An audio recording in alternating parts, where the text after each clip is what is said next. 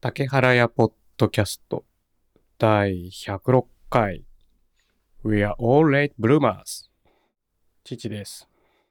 鈴木です。お願いしますよ。お願いします。どうしたなんいや、かちょっウォとレットブルーマース。 急に。なんすか、はい We are all late, we are all late bloomers. 全然わかんない。レイトブルーマウスってなんだろうみたいな感じですね。ああ、ごめん、発音が悪かった。ブルーマーズ。ブルーマー。あ、ブルーマーの複数形ってことですかはい。ブルーマーってなんですか なんかよくわかんないけど、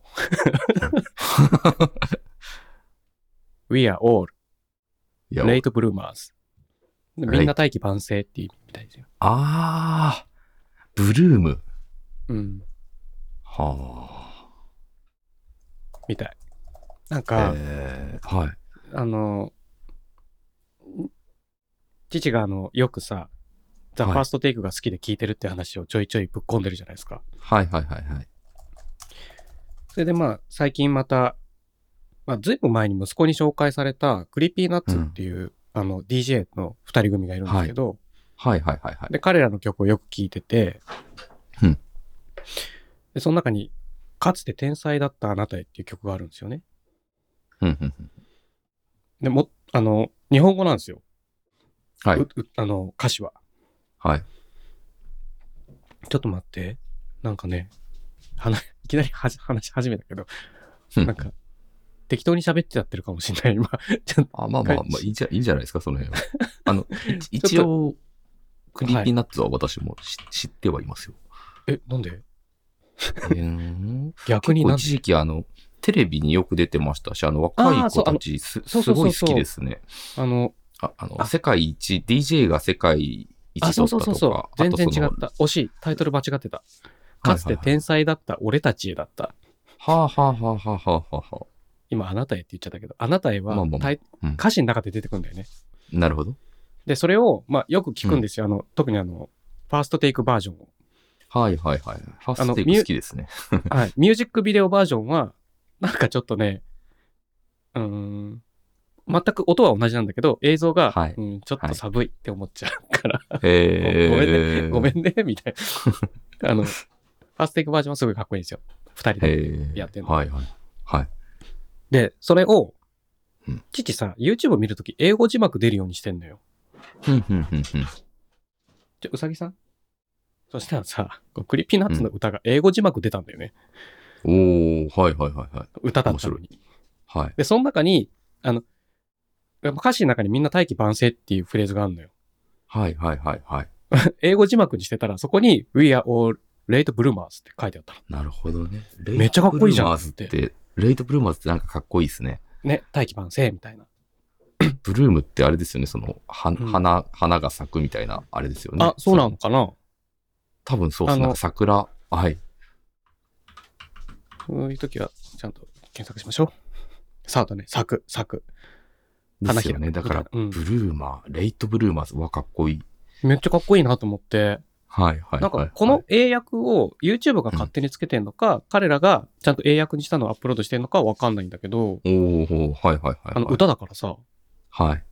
でも、すごい全部の日本語の歌詞とうん、すげえ雰囲気合うんですよ。どの、うん、うん。せんうん、なんか文も歌詞ああが。、かっこいいですね。 これ、だからめっちゃかっこいいなと思って、しばらくこのシリーズ追いかけようかなと思って。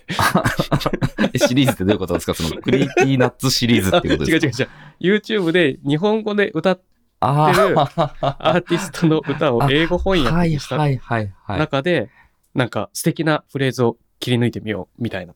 その、英語の勉強の仕方としてのシリーズっていう、うんで、おーこのポッドキャストでも、頭今週で。こんなのあったよみたいな。おそれなかなかネタ探し大変かもしれないですね。でもさ、あ、まあね、はい同じのばっか聞いてるから、うん、でもね、クリーピーナッツと同じ曲でもう一フレーズメモってんですよ。お、あの、じゃあ、フラはい。あフライイントゥーザちょちょちょちょちょちょちょちょちょえ、え、え、どうしたんですかどうしたんですかえ、えいいじゃないですかうんいい。2個入れたって。ああ、大丈夫ですかそんな、そんな、はい。そんなこと同じ曲やって同じ曲の中で大丈あどっちにしようかなって迷ったやつ。夫ですかはいはい。でももう一個は、はい Fly into the still unseen tomorrow。ちょっと長いじゃん。 still unseen tomorrow. はいはいはい。うんうん、まだ見ぬ明日へ羽ばたけ。ああ、なるほどね。 fly into the still unseen まだ見ぬ tomorrow はいは明い。日いや、ちょっと待ってください。僕今気づいたんですけど、はい。これ英語に翻訳する時点で全然ふ日常的には使わない言葉になっちゃったりしないんですかね。その制度の問題で。ああ、機械翻訳だとうん。まあ日常でみんな大器晩成とも言わないしね。うん、でもまあ、レイトブルーマーは確かになんかある言葉っぽいですね。まあ確かにね。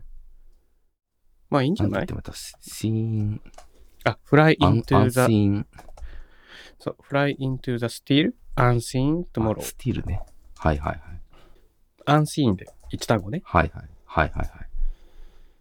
スティランス・イン・ザ・トゥモロー。へえ。うん。まあ、わかんないけど、かっこいいなと思いましたよ。うん、確かに。うん。それでさ、うん。あの、まあ、さっきさ、ちょっと収録会する前にさ、カーテンの話してたじゃない、うんうんうんはい。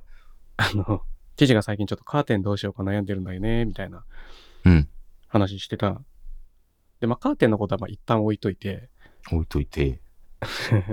あ、え、ちょ、一旦カーテンの話聞いてもらっていい じゃん。おお、全然いいです。カーテンごごめんね。あの、あの、父の部屋窓が2面あって、うん。で、もともとカーテンしてるところと、大きい吐き出し窓、あの、身の丈ぐらいある窓あるじゃないへえ。あ、普通にあの、えっと、床から窓になってる。なんていうの吐き出し窓へーわかるわかるわかるよね。ベランダに出る時の窓みたいなやつだよ。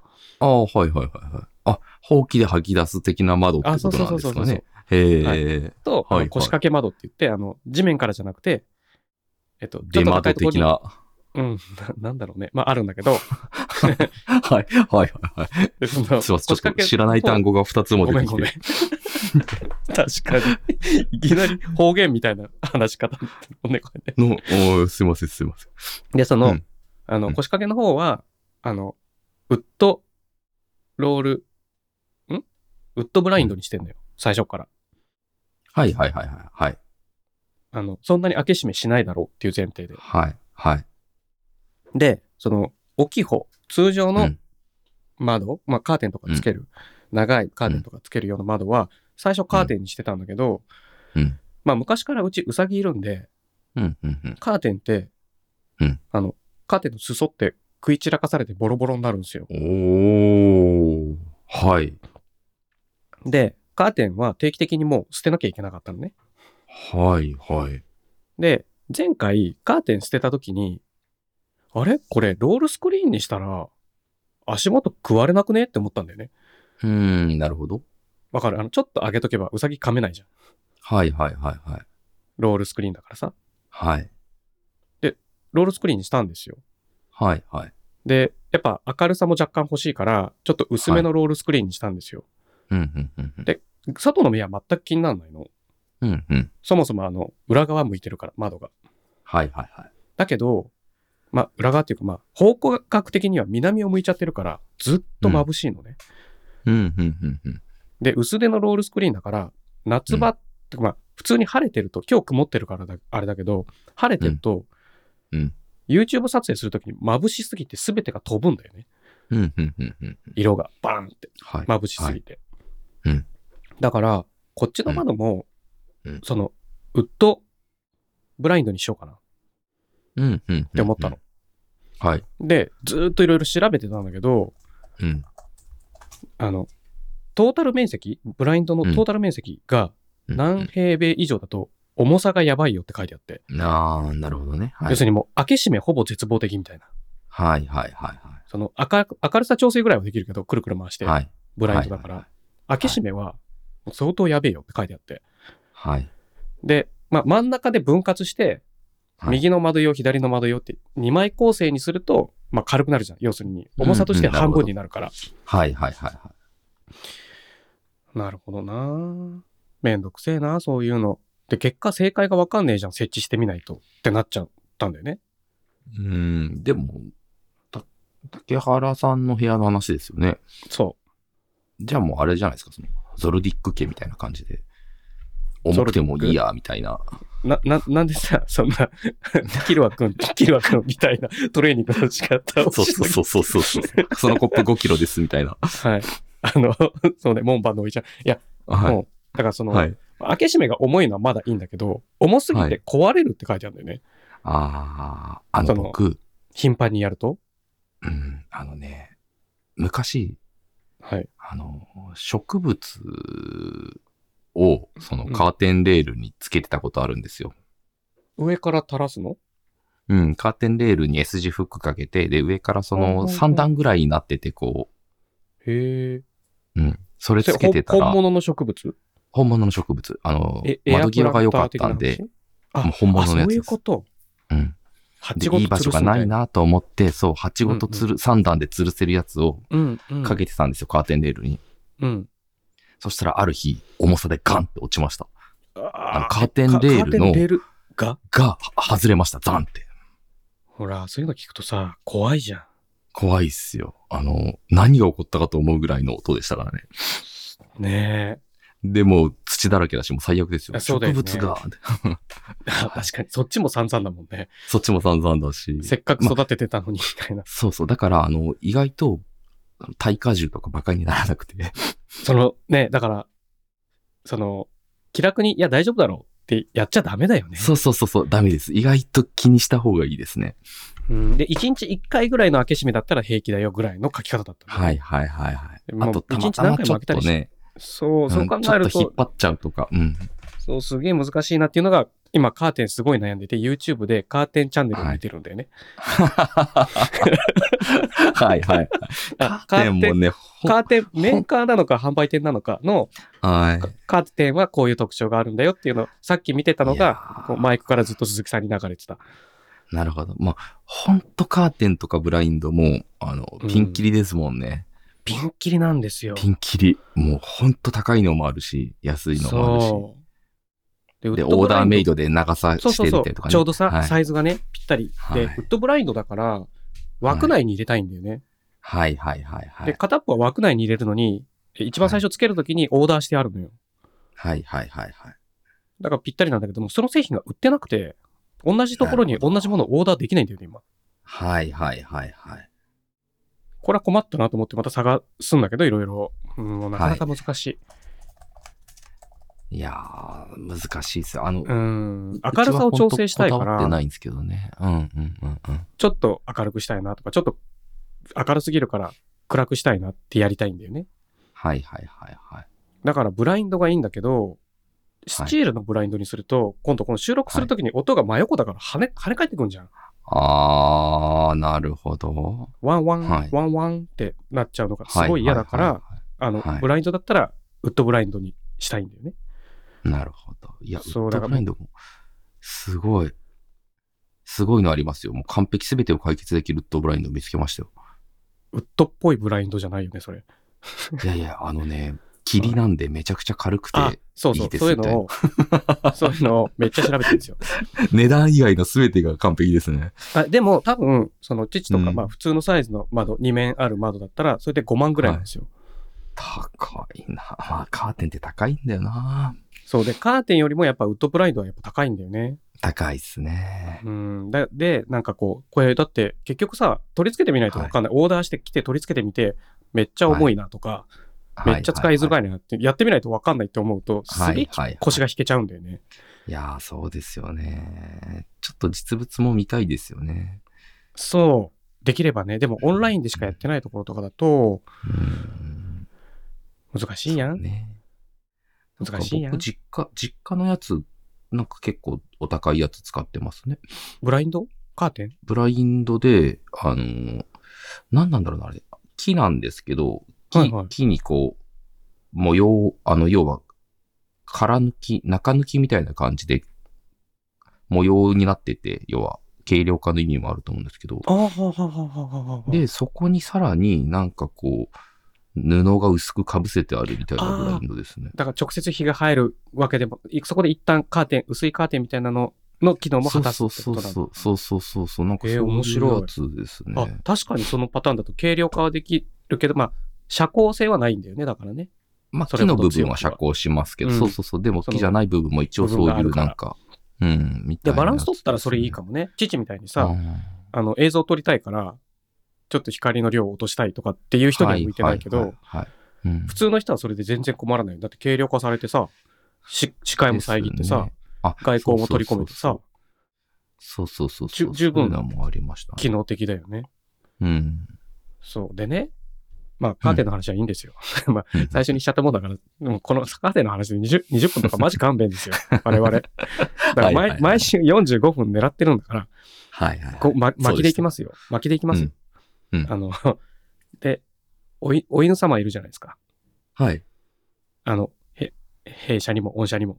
はいはいはい。御社 弊社にまあいいも、か御社にもいますね。いますよね。はい。で、鈴木さんのとこってさ、そのうん、カーペットっていうか、絨毯うをんうん一回こう、妻氏がそうですね。大好きだって話しましたよね、番組はでいも。。はい。ハマった時期があって買いましたね。で、今もてかそれは引いてるちょのっちゅう買ってますね。引いてます。ええしょっちゅう買ってる メル買ってる。あのね、しょ、多分、はい。この2年ぐらいで10以上買ってますよ。あのさ、もう父が散財屋とか言ってる場合じゃないよね、そのレベル。ただ、買ったやつが、なんなら値段以上で売れたりとか、8割ぐらいでは売れるんですよまあまねあ。そうだ。あ、ってことは、あれ手元にはずっとストックされてるわけじゃないってことは、やっぱこう、変えてるうのん。手元に、はい、そうです、そうです。そうです手元にあるのは、あの、一番気に入ってる1個は絶対もう売らないって言ってるのがあって、あ、はいはい。あとは、まあ、2、3個ぐらいですね、あって、手元にあるのは。そうなんだ。はい。じゃあなんかこう、上手だね。まあ、上手なの かな。はいはい、買うんですね、みたいな感じであ、そ僕はう、。そうそう。それをさ、はいあの、はい。あの、1号くんがね、あの、スリップするから、そうですね。そういうのいいなっていう話をさっきしてたじゃない、あはのい。収録前に。はいはいはい。でね、うち、うさぎいるじゃないですか。はい。うさぎって肉球ないんですよ。へえ。だから足の裏も、そうでしそう足の裏も毛なのよ。たっけ。へえ。だから、フローリングって、はいとにかくはい。ドリフト練習場みたいになるのね。まあまあ、犬でもそうですよね、意外とね。イメージわかるあの、毛ってわかりま蹴すってもわかります進まないみたシャいシャな。シャシャシャシャシャシャシャそうそうそうっていあそう。の、ででやりながピらン曲がポっンて。玉と猫とかそうそうの動画とかだとね、ありますよね。 そう、それにイメージ近い。走りながはらいソファーにぶつかって方向修正して、また壁にぶつかって方向修正。ああ。その、ハッスルしてるときは、はいはいはいはい。そういう風になるんですけど、はい。まあ、フローリングだからしょうがないけど、だから父うのんこの動物園、うん動物園、ペット部屋 はい。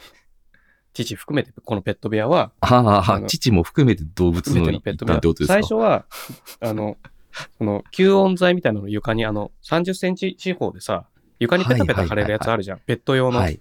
おしっここぼしても大丈夫みたいな。はいあ。れ結構バーって貼ってたのよ。はいはいはい。うさぎがあれだから。はい。はい。で、ちょうど音の反響も床からの反響を抑えられるし、いいじゃんと思って。うん。でも、あの、ムニエルさん、最近家族になったじゃないですか。うんうんうん。犬、肉球ありますよね。ありますね。で、なおかつ、うん柔らかいとこで、やらかしますよね。にやらかしますね。その、ちょっと、板じゃなかったら、みたいな。うん。うん。で、すごいやらかすから、うんだいぶ撤去したんですよ。それを。うん床に貼ってたやつを。。うんうんうん犬エリア、ウサギエリアみたいにして。はい。それでもさ、やっぱ、彼は、やっぱこう、まだやんちゃだから、おしっこよく失敗するのね。うんうんうんうん。あの、トイレ、トイレのうんシーツあるじゃないですか。うんで、トイレのシーツだけだと、うんうんあの、まあ、掃除機とかもはい徘徊するんで、うちはロボット掃除機がうんうんうん。心配だから、あの、うんトイレ用の枠、うんうん網がついてて、うんあのうんうん。シーツを挟むやつ。ありますね。はいはい、あります。それの、一番最初にそれ安いやつ買ったんですよ。はい。あのでも僕も最初使ってました。でも、はい。あの、うんちは上手にそこでできんの。まあ、踏みしなくけど、いまだに。おお。だけど、 トイレはがい興奮してると、体半分トイレから出た状態でおしっこするのね。ああー、はいはいはい。上半身外出てますけど、あなたみたいな。 っでも、下半身はトイレに乗っかってるから、彼の中でははいはいはいトイレちゃうずにできてるって思ってるっぽいのね、はいはいはいはいはい。でも、完全に床の上にしてるんですよ。ああ、はい。比較的フラットだから、そのトイレが。はい。はいはいはい。これはどうしようかなと思って、いろいろ策を練ってたの。はい。あの、四方を囲まれてたら足出せないとか、はいはい。はいはいはいはい。だからこう、壁になるようなものを置こうかみたいな、こう、いろいろやったんだけど、でも、ちょっと危ないしなと思って、うんうんうん。で、昨日トイレ買い替えたんですよ。ほう。あの、あまりにもこぼすから。はいはいは若干、周りが壁になってるタイプ。い。へえ、そんなんあるんであすね。でもね、壁って言ってもん2センチとか3センチぐらいの高さしかないんだけど、ああ、よいしょって、ちょっとこう、乗り越えるぐらいの感えっじの。と、おしっこするときに、まあ男の子なんだけど、まだはい座ってしてるのね。でも座ってするけど、お尻はついてないじゃない、はいはいはいはい。で、だから角度的にちょうどうん放物線を描いて外に出にくいぐらいの高さみたいな。へえ。意味わかる。だからそう5センチとか10センチの高さはないんだよ。はいはいはいはい。コーナーがちゃんそと。れ、ううんん。いいのそこれれわかんないどうですかで、うん昨日、うんまあ今朝、それ箱、はい昨日の夜届いてて、はい。あの、帰ってきたら届いてて、はい。はい。今朝設置したらちゃんと、まあ、一瞬でトイレと認識するんだね、彼はね。ほうほうほうほうほう。それは優秀だね、と思いながら、ちゃんとそこで一応トイレはしたんだけど、まだ、まだわかんない。ああ、なるほどね。あの、それで、ちゃんと、あの、興奮してても、はい。なんか、コントロールできやるのってくか、ちれゃんると。かね。うんうんうんねまあまあ、そうですね。はい。で、あの、前、上半身がエリアから、はみ出てても、はい。あの、ちゃんとできるのかは、まだょっとちょっと、わかんないですけど、そうね。いやー、かわいいですね。こあのの、、あ、この今ねもうねメモの一番上に貼ったけど、正直同じ道をたどってますね。あーで、結あ果、の、シーツだけになる。うちは、ま、あの、まずシーツのサイズをめちゃくちゃ大きくして、あの大型犬用のやつにして、要うちはは、まだあのや、っぱりね、普通のあの、はいレギュラーサイズっていうちっちゃいのあ使でう。すよね、ですよね、うんうんあのね、やっぱりね、ちょっとはみ出すんですよ。え、そう、レギュラーだとあの、うちの、そう、こう、もうちょっとはみ出すっていうのが多くて、はいはい。で、同じ悩みで、どうしようどうしようって言って、大きいやつにしはいはいしたら、まあ、はみ出すのがやっぱり減って、で、さらに、うん。最終的にあの、ペットボトルを真ん中にポンって置きました。どういう意味それは。なんかね、水が、あちょ、ちょっとだけ入れたあの空のペットボトルをポンって置いとくと、そこめがけてやってくれるんですよ。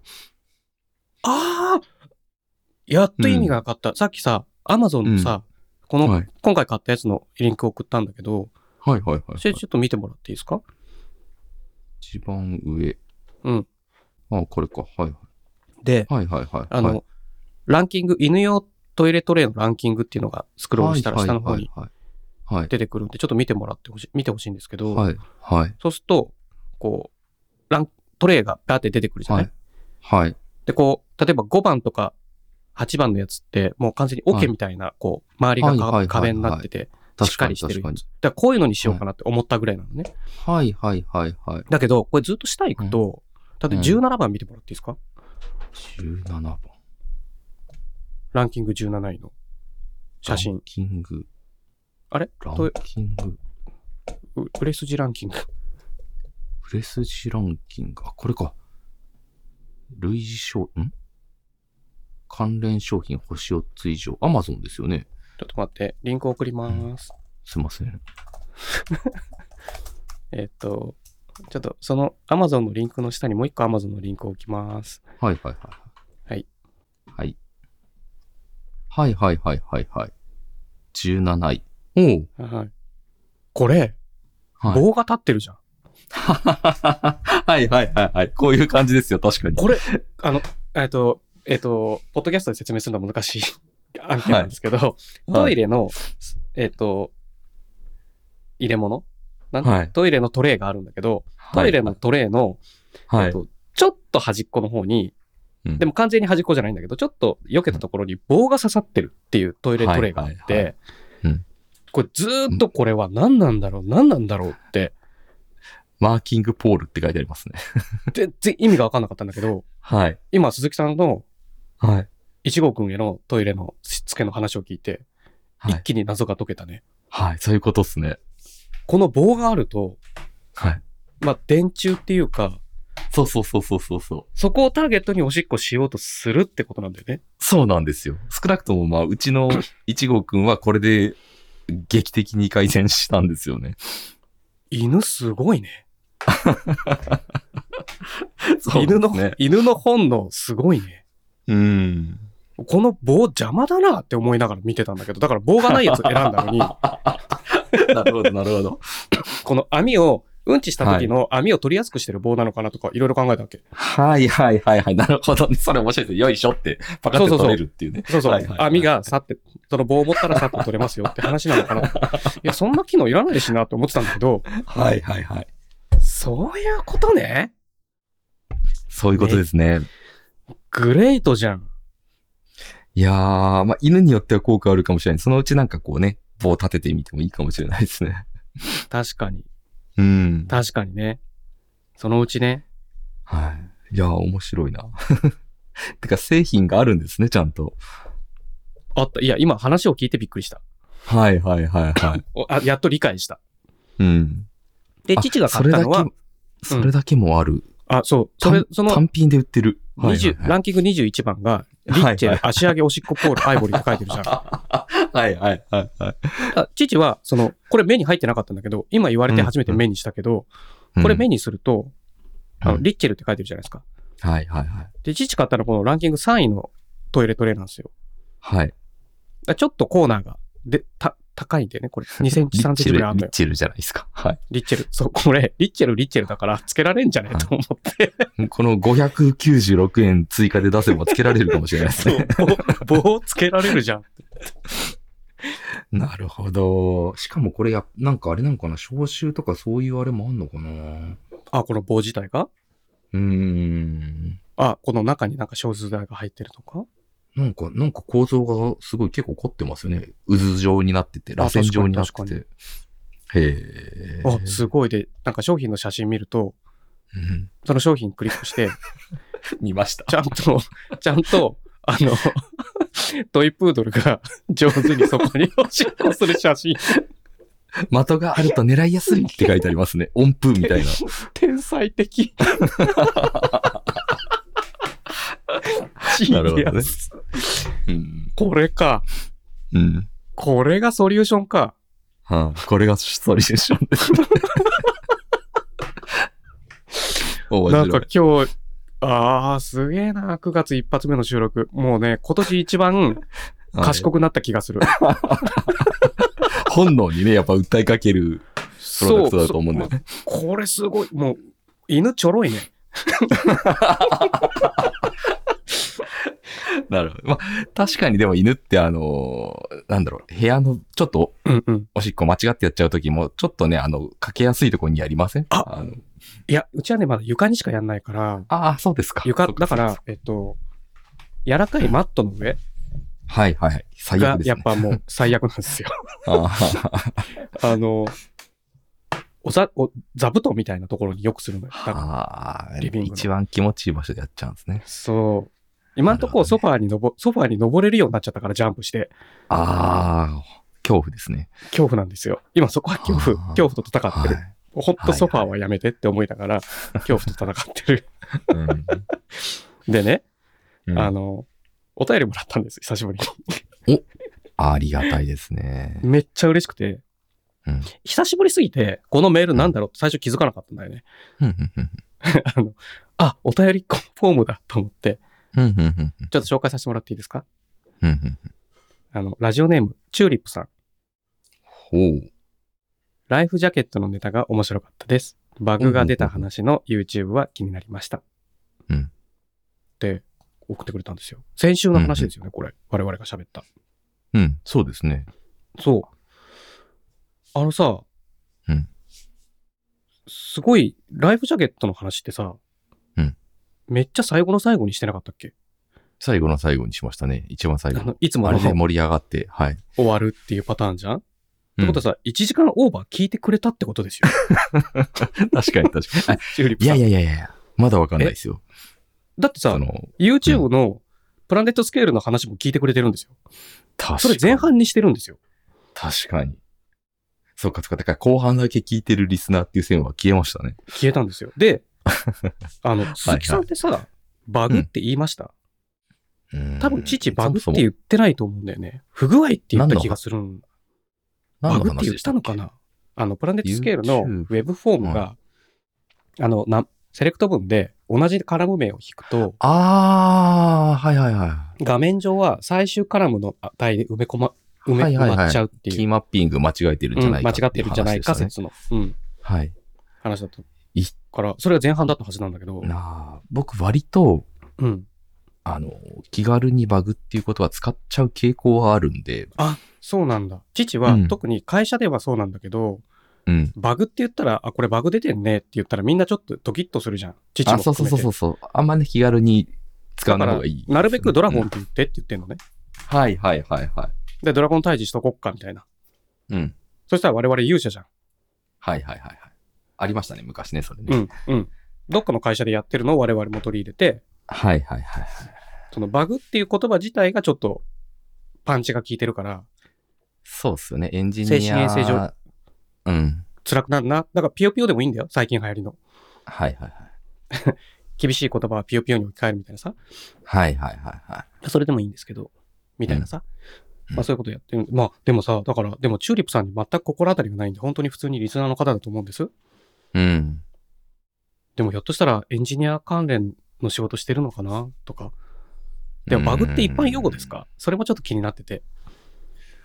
バグはでも一般用語なんじゃないかな、もう今となっては。うーん。むしろ普通の人の方がうんエンジニアよりこう、躊躇することなくバグっていうような気もしますけど。あ、本当うん。 父ほら引きこもってるからさ、その辺ちょっと疎いんだよね。まあ変わらないですよ。今、今時ね、引きこもりでも何でもできますからね。まあね。でもほはら、い情報が偏るわけ。見たいものあしあ、かそ見れなはいかまあら。確かに。確かに確かに。だから一般の人の、こう、うん言動とか、今流行ってる言葉とかを知らないんだよね。わかんないなるほどね。まあ確かに。鈴木さんさ、今週めっちゃメモ書いてるんですよ。父。はい、はい、はい、はい。全然進んでな確い。かに。多いっすね。だって犬の話とかメモに書いてなかったもん。欲張りすぎですね。 まだ1行目と2行目だけやっただけですね。 だって2行目に至ってはさっき、じゃあリンク貼っとくねっつってここに貼った。アうんマ確かゾンに。の、追加分。確かアマゾンのトイレットレーだからね。に確かに。でさ、先週いやさ、ー先週の、ははいん先週のね、あの、はい誤った情報を伝えてしまったっていうのを、父自分で聞き直しながら気がついてお、それを訂正したいとはいはいはいはい。思います。はい。まず、うん Mac でうん SMC をリセットしたら、うんネットワークの不具合が治るって言ったじゃないですか。はいはいはいはで、それはそうなんですけど、い。うん。その時に父はほら、なんかコンデンサーがどうのこうのとか、うん。その、まあ、電気的なな情報が残っってはい。はいおかしくなってんだろうなって、ハードウェアの話ばっかりしてたのなるにほ、喋ってるなるほ間ど確かにずっ と SMC はファームウェア、ファームウェアって言ってんだよ、自分で。なるほど、確かに確かに。で、言わ聞れきてみれ直ばして、こいつ何言ってんだって自分で自分のことバカかって思ったわけ。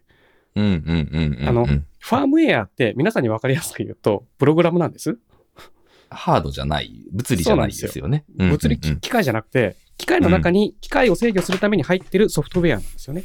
うんうんうんで、それは、じゃあ他のソフトウェアと何が違うかっていうと、うん。その、一般的にソフトウェアって言われてるものは人間がうん意思を持ってす動かすもの。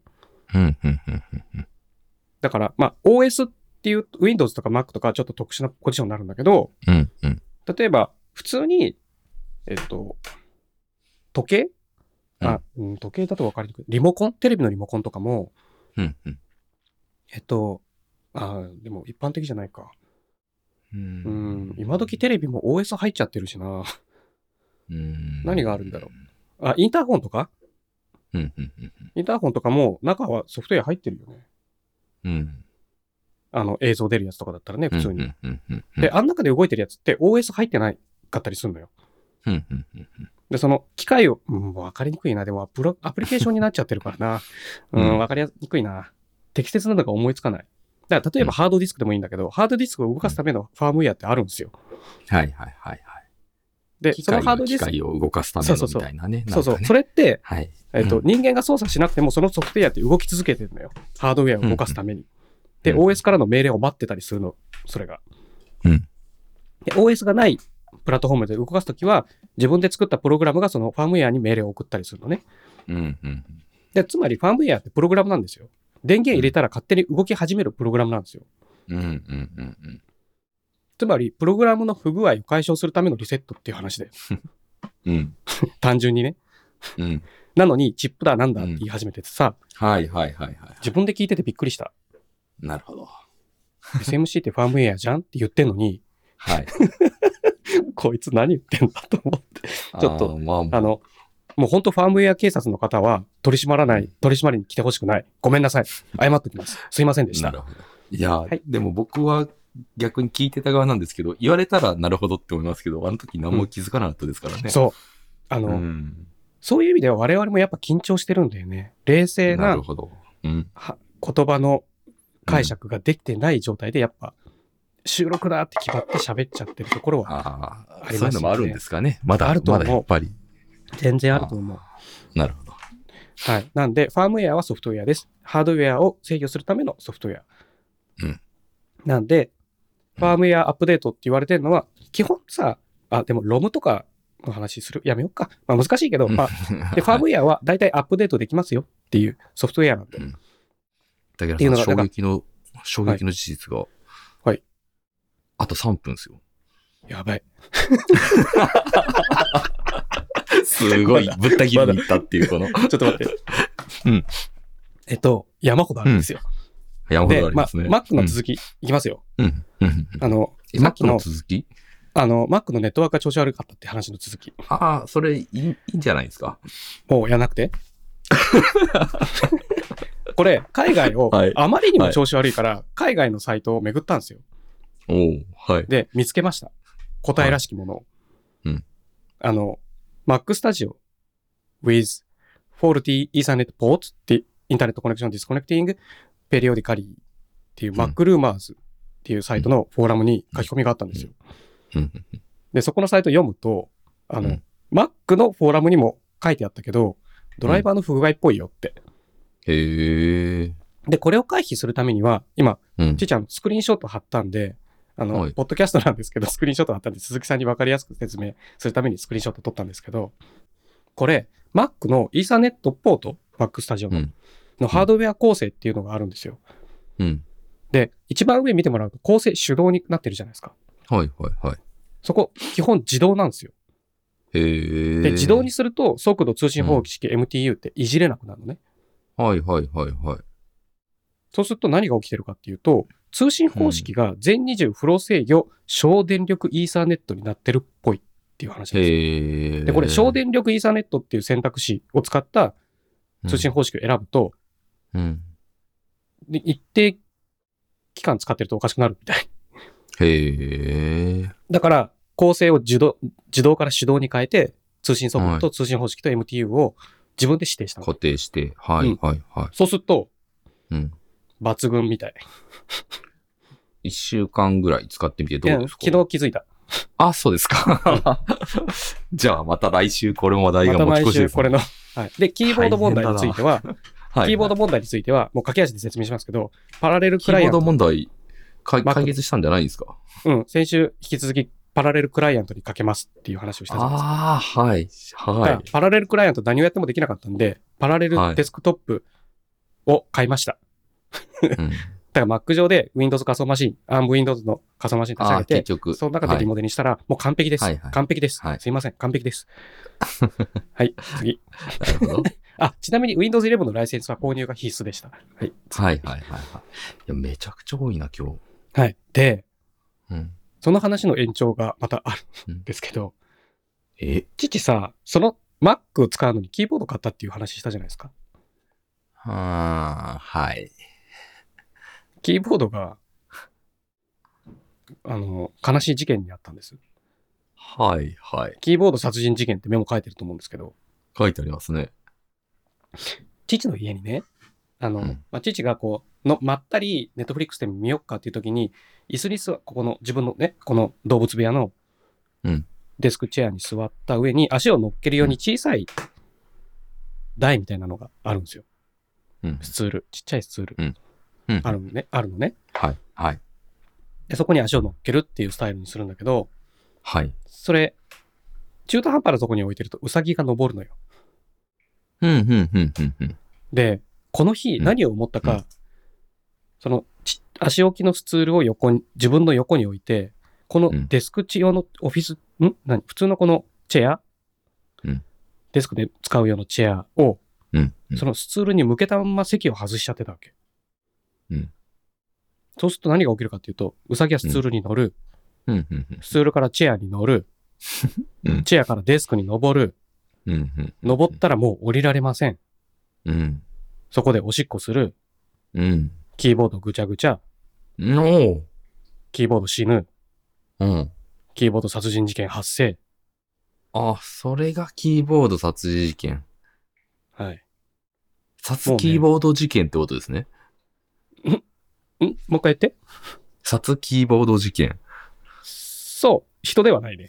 はいはいはいなるほど。キーボードで誰かを殺す。殺したわけでは ないね。あーごめんごめん。また、はいはいはいはあい。殺人事件警察に怒られる。はいはいはいはい。殺キーボード事件でした。うん。はい。これで、お気に入りだった、あの、MX メカニカルミニ、即死。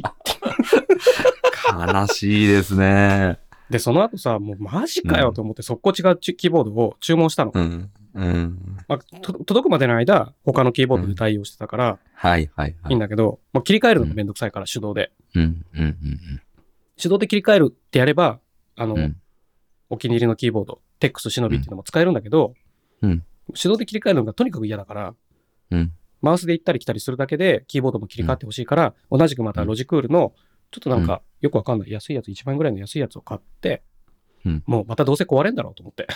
うんうんうんで、今それを使ってて、うん。おかげで今、うんマウスがロジクールの白。うんで、キーボードがロジクールの白キーボードにしたんですよ。うん。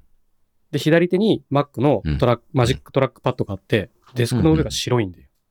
おー。なんかちょっと、おしゃれさんみたい。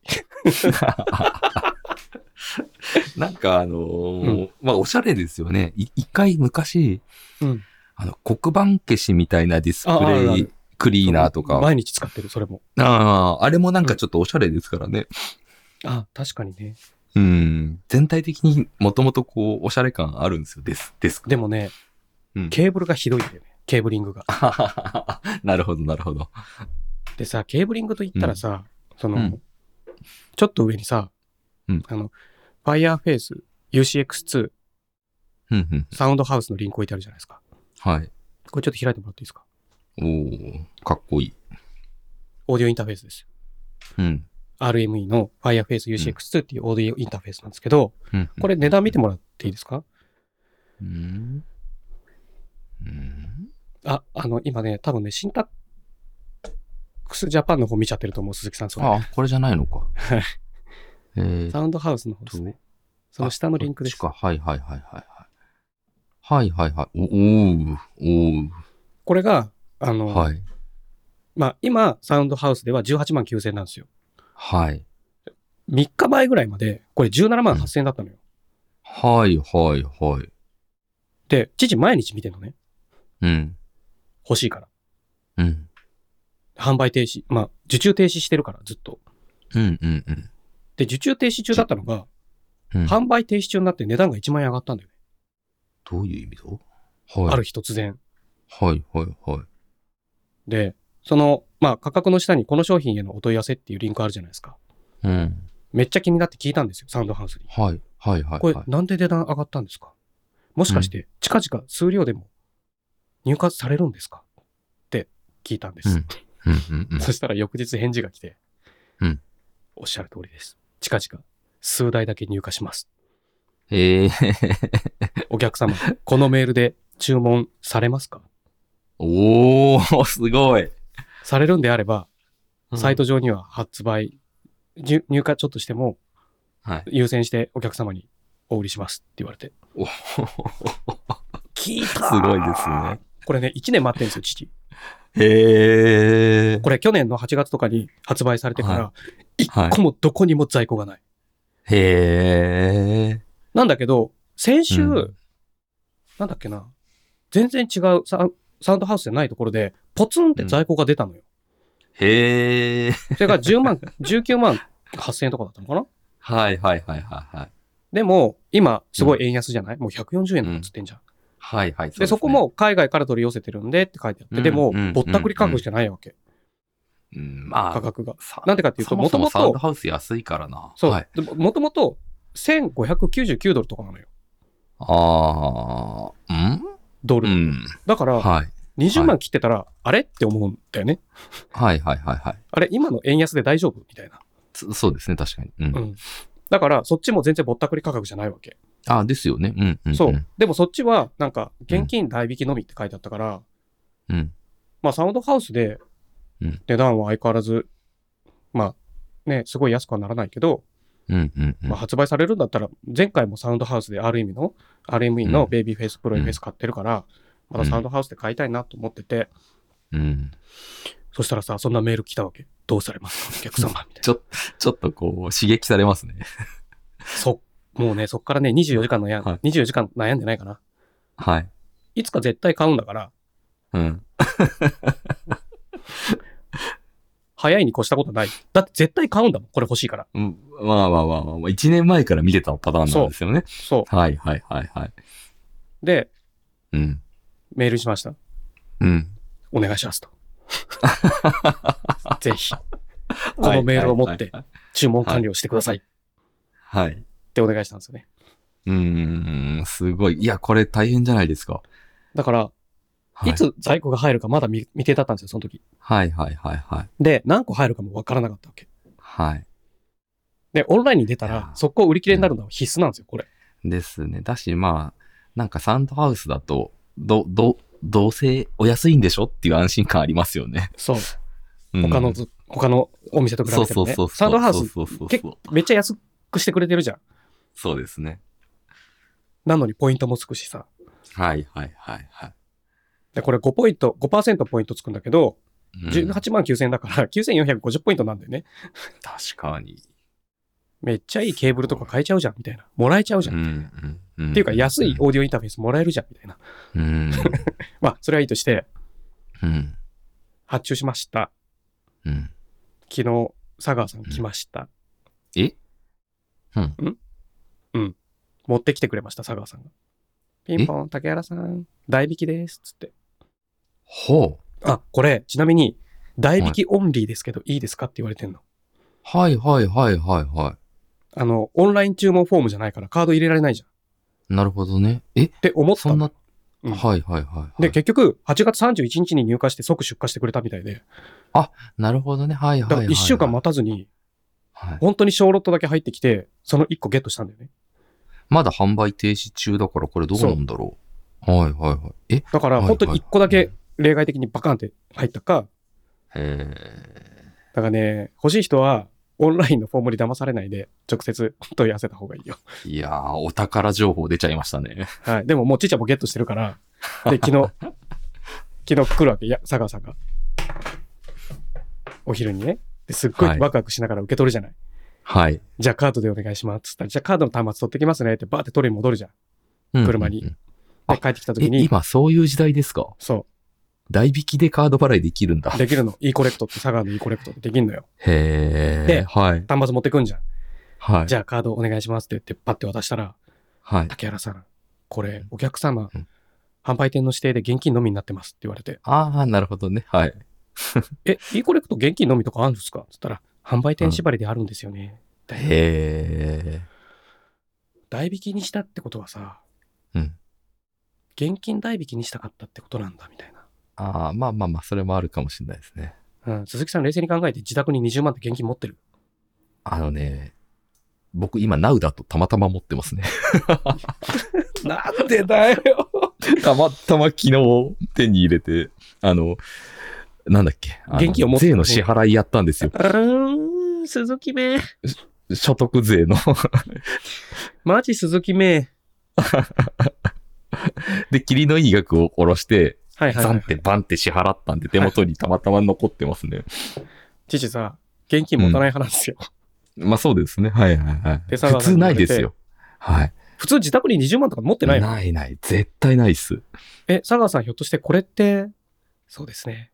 持って帰りますって言われまあ、引き換えですからね。代金と引き換えでの。 て、 手に持った箱をさ、父はそのまま佐川さんに、これめっちゃ高級品なんでよろしくお願いしますっつ って返して。じゃあ今まだ手元にないんですね。ないんだよ。あらあらあらあらあら。今日、だからこれ収録終わったら速攻にコンビニ行ってお金下ろして、今日の1時にまた 来、13時にまた来てって言われるから、昨はい日13時に来たから、はい明日の13時にもう一回チャレンジしてください。明日用意しとくんでって、昨日言っといた面白い ですね。 なるほどねなんで、さ、変えてさ、一回手元に来たのにさ、持って帰られるんだと思って、うん、確かに確かに。いやいや、しょうがないです。高級品なんでね。高級品だからもう本当大事に扱ってくださいね、佐川さんっつって。はあはい。すげえ悲しいお知らせでしたけど。いやー、面白いですね。あ、ついでにさ、そこの辺、近辺に書いてあるやつにしようか。うん。あの、犬の爪切りってしました鈴木さん。うん、してますね、ちょいちょい。あ、やっぱりさすがですよ。で、父もさ、うさぎの爪切り毎、まあ、定期的にやるんですよ。家で、自分で。。うん。で専用のあの、パチンパチンっていうあの、ハンマータイプ、ハンマーん何ギロチンタイプの爪切り使ってるんはでいすよはいはい。ギロチン同じです。はい。あの、挟み込むやつですよね。そうそうそうそう。丸くなってて。はい。そうそう。リングがあって、その中に爪通して、ギュッて握ると、歯がピュッて出てきて、ギロチンでカシャンって爪をこう、綺麗に切れるっていう。はいはいはい。で、ウサギでずっとやってて、ウサギも爪に血管があるんで、うんうんうん。あの、気をつけないと血出るのね。切りすぎちゃうと。はい。うん。で、犬もそうだってググったら出てきたから、そうです ね。あ、ウサギと一緒じゃん。じゃあ気をつけながらちょっとずつやろうと思って、最近爪が痛かったから、爪切ってあげようと思って、1う本、んうん2本、3本、ズシャって血が出たんだよね。あはは。はい。 なんか、ウサギより、うん。あの、血管の、なはんいて、。血管が入ってないところが短すぎた。はいはい。あの、結構そうなんですよね。あの、で、ウサギって結構伸ばすと、血管の位置よりもだいぶない、血管がない部分。であーできるんだよねなるほどね。あのね、でもペットショップとかでたまにめんどくさいとき、あの、もう爪も一緒に切っちゃってくださいって、ペットショップじゃない、はいはあの、あの、お医者さんお医者さんでね、病院でね。じそうそうそう、ペット病院ではい。500円とか切って500円くれでる切しねってくれる。そうそうそうそうそう。で、たまにもうお願いしちゃうときあるんですけど、うん。あの、まあ、切ると、やっぱり、まあ、傷口にそのキス薬も塗ってくれるんですね。ああ、そうなんだ。大体、なんか黄色いやつがあって、いつもそれ塗ってくれるんですけど、なんかね、へ意外と、ー、うんああの、獣医さんがやっても血出てますね。じゃあ結構ギリギリ攻めてんだ。うーん、ああ、そうなんだと思いますけど、まあ、ね、ギリギリのう、ん血管のギリギリのラインを、ですです。だから僕自分でやるときはもう攻めないですね。攻めずにもう、うん、最小限で切ってます。なんかね、うさぎの時に言われたの、これやり、やらなすぎると血管部分がすごい出てきちゃうから、あ、そうそうそうそう、そうなんですよね。同じです、犬も。あ、一緒一緒です。だから、あんまりも、あまりにも、こう、血管が通ってない部分を伸ばして流す、放置すると、血管が入ってるところがどんどん伸びてくるから、うん。あの、気をつけた方がいいですよ。はちゃんと手入れした方がいいですよって、うさぎの時言われてるから、はい。結構、あの、こまめに自分で切る、切るのね、うさぎは。はいはいだかはらい。犬もやんなきゃなと思って。全く一緒のこと言われますね。でも一発目で出血っていうね、あーすごい。あのムニね、エル氏ごめんねって思いながら。い嫌がらないですか、爪切り。初めてだったからすごい嫌がった。ああ、なんだか、ね、から妻と二人がかり。はいはいはい。あのね、うちもう爪切りを僕が持って近づくと、あのうん逃げるんですよ。あそうだよね。はい。いやらしくってやっぱり。で、だから、大丈夫だよって言ってやるんですけど。うん二人がかりでやった。片っぽ抱っこして、あのな、るほどおやつあげてる間に、パチパチ、はいはいパチパチ。はい、美味しいの食べて、みたいな 風に。なるほどね。うん。いやあれ一人でやるのはさ、厳しいなと思った。一人でやってますね。そうだよね。うさぎはさ、はい。ひっくり返して抱っこすると動かないのよ、もおー、う。す仰ご向い。けにすると。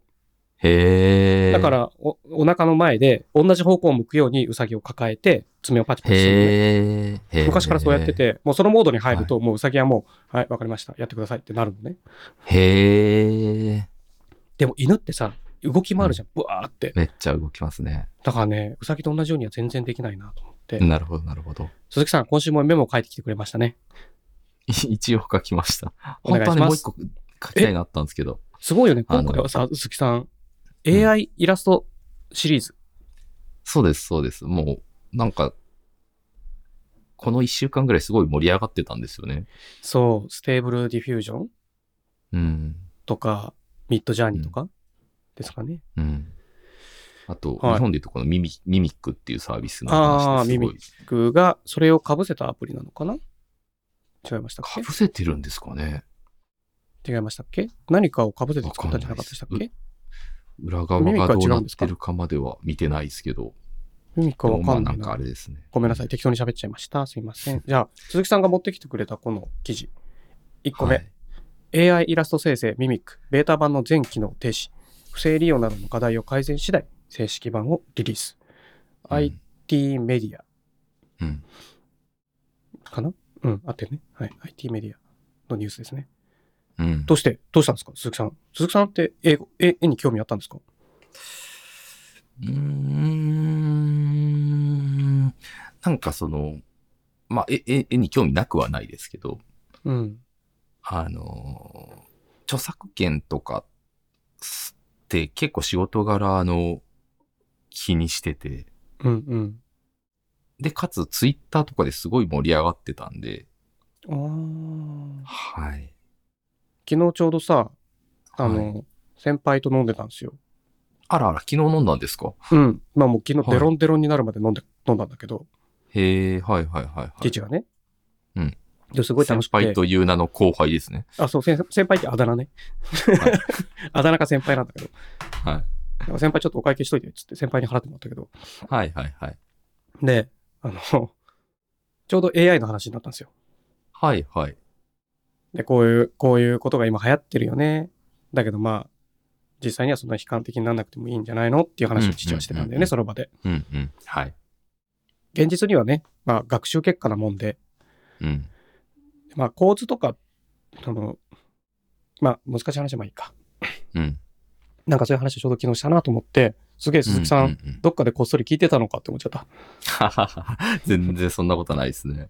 え、でもなでもどうしどうしてこうんの、これなんですかいやー、どうしても何もうん。な、ないですね。あ、そっかそっか。は。このミミックっていうのはいうん。何の話なんですかあ、これ自体は、あのーまあ、日本の、うん、その、企業が、あの何を気にして停止したんだーこれね、あの、もともとサービス開始したときに、うん。その、要は、自分で描いた絵はいはいはい。を、その、アップロード、に限ってアップロードしてください。それがサービスの利用規約に入ってますよっていうふうに一応出してはいたんですよ。ああ、自分で絵を描いて、それをアップロードすると、で、似たような、えーえーと画像そうをそうそう何。パターンか生成してくれますよっていうサービスそうそうそうそう、アイディアとして出すんで、まあそれを使って、あの、より創作活動を、えーっと、はいはい。なるほどね。なんて言うんでしょうね、サポート、僕らサポートするんで、クリエイターさんをすごい大事にしてるんで、そういう使い方をしてくださいねっていう出し方をしてたんですよ。で確かに、うんうんサイトの作り上もそういう作りにちゃんとなってはいたんですけれども、ただまあそんなのその、なんていうんですか、いくらでも破れるし、うん、うん他の人の画像を持ってきて自分でやりましたって言って、そうそうそうそう、やれちゃうでしょって言ってそういうこと。か。そうそうそうそうそうそうそ。れで不正利用などの課題って書いてあるのか。そうです、そうです、そうです。あーこうコメント欄がすごいな。マジですか。不正利用についてもう少し分かりやすく注意が書いてもよかったかもねって書いてあったり、うん。まあ、その次とかはうんこう、うん海外に先にやられるだけだぞみたいな。あ、そうそうそうそうそう、そういうので結構ね、あの、みんながこう、活発に議論してたんですよね。最近その話多いよね。そうやって規制しちゃうと、まあ、中国とかさ、もっとこう、うんソフトウェアにガンガン規制かけなくて、その発展させていくところに、結局うん AI も持ってかれたねってなって、また日本はこの20年死んでたねっていう話になるよねみたいな、またあの時の繰り返しじゃんみたいな、うん。この雰囲気あるよね、今ね。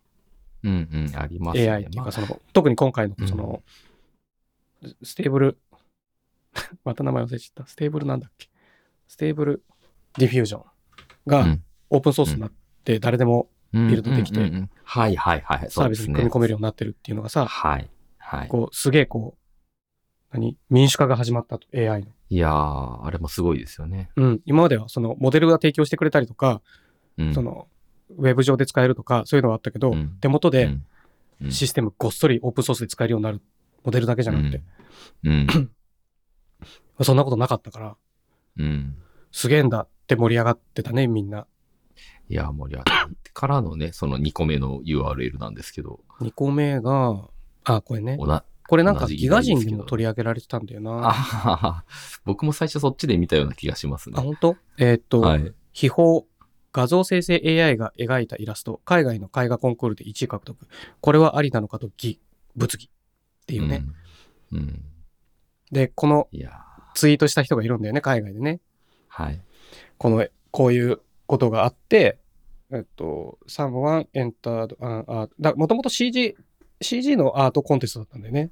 なんですかね、これ多う分。ん、うん。だから CG 画像を、こう、うん。送って、なぜか AI に書かせたやつがグランプリだった。まあ CG だから分かりにくいと、差が。そうね。でも、なんか、まあこの人は、もうそんなの全然ダメだよみたいな。っうんうんうんうん。て書いてあるけど、違う視点からすると、どんな書き方しても絵は絵でしょっていう人もいるわけ。うんうんうんうん確かになと思う。うん。成果物じゃなくて、過程を重視するんだったら、うん。正座して書かなきゃいけないのかうんうんうん。スタンディングで書かなきゃいけないのかはいはいはいはい。書いてる途中にコーヒー飲んだら失格なのかうん。じゃあその筆は使ったらダメなのかじゃあコンピューター使ったらダメなのかそうそうそうそう。みたいな、こう、それで言うとね何がダメなのもうでも、あー求めるところは何だったんだみたいあーそれで言うとも例うえばあれですね。な。はい。あ、はい。この絵が、AI がジェネレートした絵って言ってるじゃんだからそれになんかこう、なんだっけな、もうちょっと超解像するためのやつ入れたり、いろいろいじってるらしいんだよね。フォトショップでちょっといじったとか書いてあったはけいどは、いはいはいはい。この構図を思いついて文章にして書かせたんでしょそれをクリエイティブというっていうのもね、そうまあ確かに捉え方としてはね。うんうん。誰もがこの構図の画像を文言で表現して、例えばミッドジャーニーに書かせることはできないでしょうんうんうんうんうん。そうするとなんかもうディレクションしてる人、ディレクタあそーうがそうそうクそうリエイターみたいな感じになっていきますよね。うんう。うんん。だからまあ、そういうジャンルっていうふうに考えればいいんじゃないって思うし、なるほどね。別にそんなに。に悲観的にならなくても、今いる絵描きが廃業になることなんかありえないと思うしね。そうね。全部はないでしょうね、多分うん。だ。ねから言われてるのは、うん。クオリティの高いイラスト屋ができたねって言われてる。うんうんうんうん。なるほどね。なんかイラスト屋ができた時も結構その一部の人たちは職を失ったみたいな話とかありましたからね。うん そうそうそうそう。でもまあ、危機感を持ってちゃんと向き合えば、うんち。ゃんと、でで例えば AI じゃなくてあなたの描いた絵が欲しいんですってなったら、ああそうなそたうそがうそう描くしかないでしょ。そう、それもそうなん ですよ。あの、それで言うと、まああれですよやねっ。ぱあの、そう、AI の映像、画像じゃなくて人間が描いた画像が好きなんです。っていうオーダーもあり得るじゃん、全然。いや普もう通にね。、あれですよ。ラーメン発見伝ですよ、そうなると。ラーメン発見で。なるほどね。ご 何言ってるか全然わかんない。あの、面白い漫画があるんですけど、漫画ですね。ああ、鈴木さんの得意な。はい。これ、これね、めちゃくちゃ面白いんですけど、ラーメン発見でってラーメンの話なんですかラーメンしか出てこない漫画なんですよ。なんですけど、おーすごい名作で、まあ、その中で、そのラー、はい飲食協会のコンサルやってる人が、はいはい。その、客は情報を食ってるんだっていう、め、名言って言われるその言葉があるんですよ。ああ。それは情報誌目線ああ、まあ、もう、お店目線いやいや、もう、お店目線で、結局、で、うん出てきたものの中にその情報ってものも含まれてるよって話。どあー例えなば、るどほこどの素材を使って、はい誰が作はいっはいはて、その、どうういう工程を経て、こうやってこうやって作られてるんだっていうストーリーと一緒に食べると、それがより、要は付加価値となって、こなるほど。それはでも、確かにそうだよね。う、うん、なくないじどゃなこいでどすか。どこどこさんの何々そうそうそうそうそう。って言われるそうそうことで、美味しさがより勝手に想像される。そう。そう意識して食べちゃいますし、うんやっぱり。でも、物はそこにあるものを食べて、何も言われずに食べても同じ味なんだけど。そうそうそうそう、のはずなんだけどっていうね。ん。うん、まあ、でもねやっぱねで美術、うんうん、美術とかも絶対あり、ありますよね、そういう。あるとう。思うよ。あーだって、最近のあの、美術の流行りっていうか、うんうんよくテレビとかで取り上げられてるので言うと、うん。なんかあの、なんていうんですか、バナナの皮でなんかやりましたとか、なんかそういう、あ全然知らない。あ、本当ですか。うん。なんて言うんだろそれがアートう。アート、アートので、手法ってことうん、アートの手法でなんかそ、一つの何かにこだわってやりましたみたいなの結構あって、うーん、なるほどね。それも、だうまん。っあ、うん、極端に言ったら、あの、て言ったら、うん。ごめん。いあ、そう。ごめんなさい。や、どうぞ写真が出た時にみたいな話あるじゃないですか。その美そう術だの、ねあの、うん話のじゃあ歴史の中で。そうそうそう。みんな廃れたのかっていうね、肖像あ画が、なそうくなっそうたかそみうたいそなう。そうそうで。僕も詳しくはないですけど、ただ最近また、最近またっていうか、その写真よりもっと本物に近い絵絵みたいなのをこうわざわざ鉛筆で描く人とか色鉛筆で描く人うんとかうんもいて、うん。そうだね。そうだね。もうああれくもまででもも、技術、テクニックの凄さだよね。そうそうそうそう、あれもでも、そういうバックボーンの情報があると、おおってなりますよね、みたいそうな。そう。うんこれはトレースして、あの、鉛筆画風にやったんじゃないですよ。ちゃんと書いてるんですよそうそうそうで、その過程がまた動画とかになってると、その経験が追体験できる。あ、そうそうそう、そういう面白さも確かにあるんだなって思うし。まあ、AI でやらせる、コンピューターにやらせるっていう面白さもあると思うけど、人間あがやる、そうそうそうそう人間がやってるそうそうそれを鑑賞する、それを体験を追体験するみたいなた楽しみ方ってやっぱなくならないとは思いますね。そううんですよね。なんか言ってたじゃん。だから経験だけは金で買えねえって。はいはいはいはい。だからね。成果結物局だけが、欲しいんだったらうんまあそうだけど。うんまあ結局共存していくんだと思うんですけど、お面白いですよね。今この辺ちょうどこう時代的にこう、すごいなんでも時代だよね。面白い時代だよね。うんうんその面白い時代の急先鋒。うん上から 3つ目の記事。ち ちなみにちょっと最後に一個だけいいですかあ、もちろん。あのー竹原さん AI って最初に触れたのどこですかあの、言葉としてというか、知識としてというか、初めて AI っていうものを認識した瞬間って。ドラえもんかな。ああ、そういうことうん。僕、ドラクエなんですよ。ドラクエに AI なんかあったっけあ、ゲ、あー、なるほど。ガンガン行こうぜ。命大事そうに。。あ、あれが初めて出た時に AI って言ってたんですよ、ドラクエ。あ、す言ってた言ってたんですよ、あ、でも説明そ書とかうにいう意味では、そのはい AI、AI って何の略なんだろうアーティフィシャルインテリジェンスかって思ったのは中学だったと思う。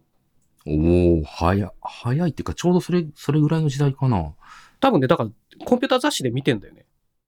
ああ、じゃあそのぐらいのドラクエとかそういう、ドラクエちなみに4が出てるの。4で初めて作戦で味方が自分でコマンド入力しなくても勝手に戦ってくれるってなったんですけど、そうだね。それだから、 90年らしいですね。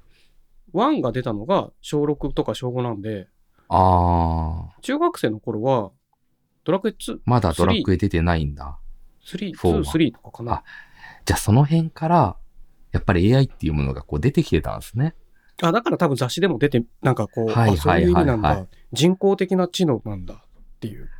なるほどね。で、うんまあドラクエもじゃあそういうので。で、あったのかもっね。ていうそういうはあ、なるコほピどー、ね。あ、あえて使ったのかもね。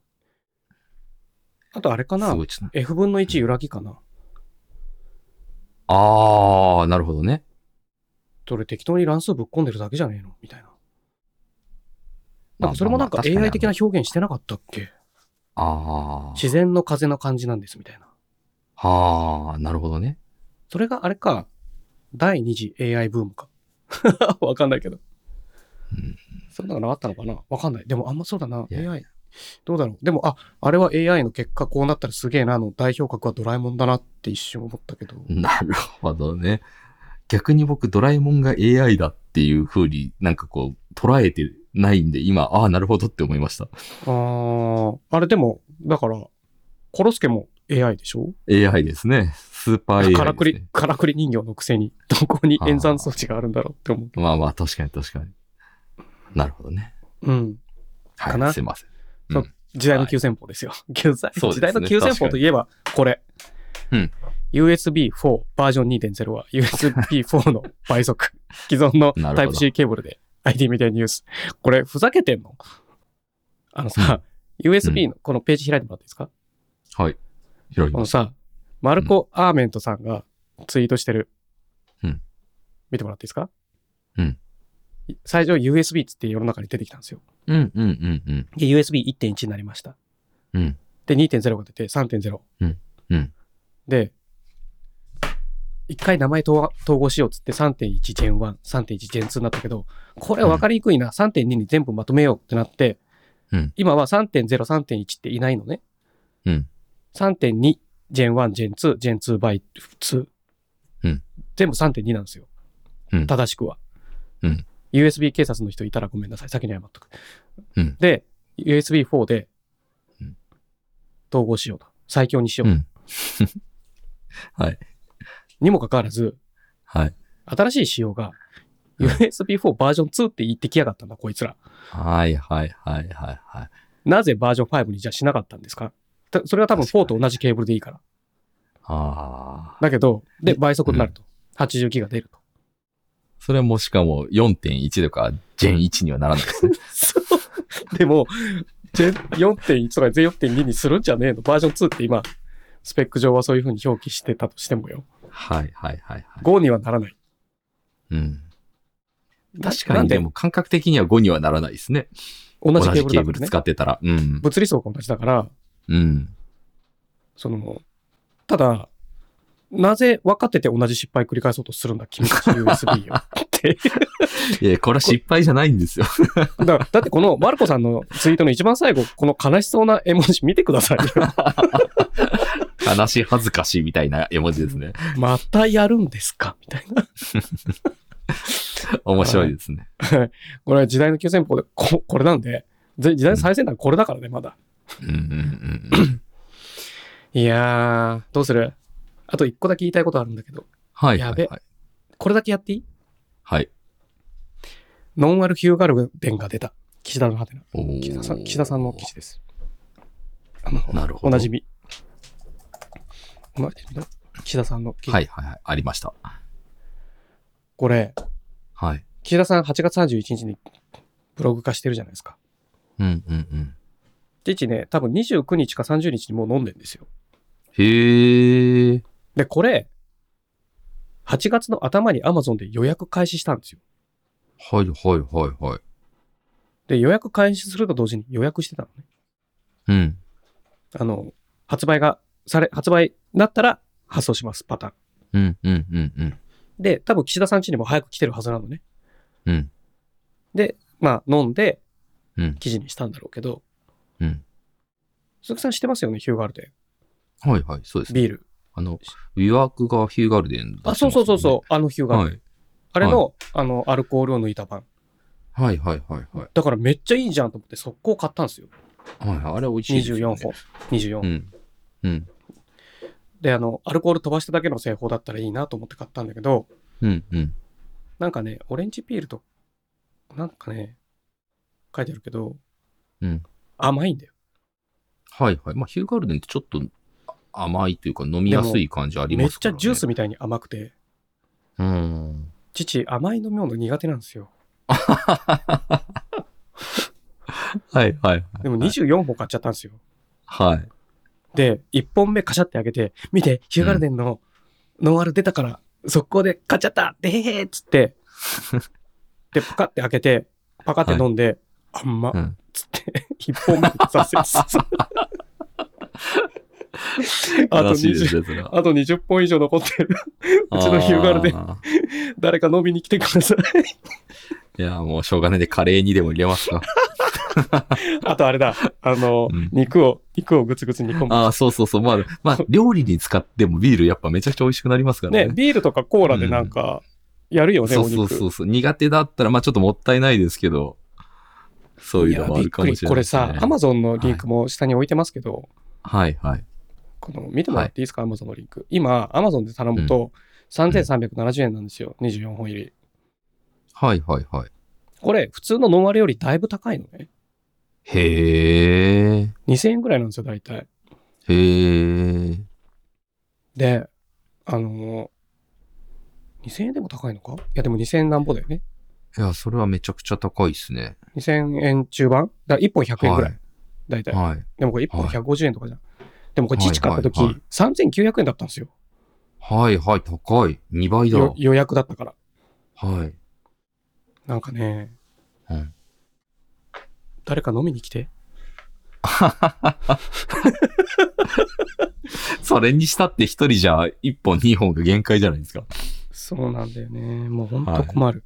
視聴者プレまあまゼント。あでいも、や、そんなめんどくさいことしません。いや、この場で 訴えかけたらみんな飲みに来てくれる可能性全然ありますね。そう、どなたか、父と一緒に、あ、河原とかで一緒に飲むでもいいよ。はいはいはいはいはい。うん、お便り待ってます。うん。では、鈴木さん、今週はこんな感じにしましょうか。はい。お疲れ様でした。お疲れ様でした。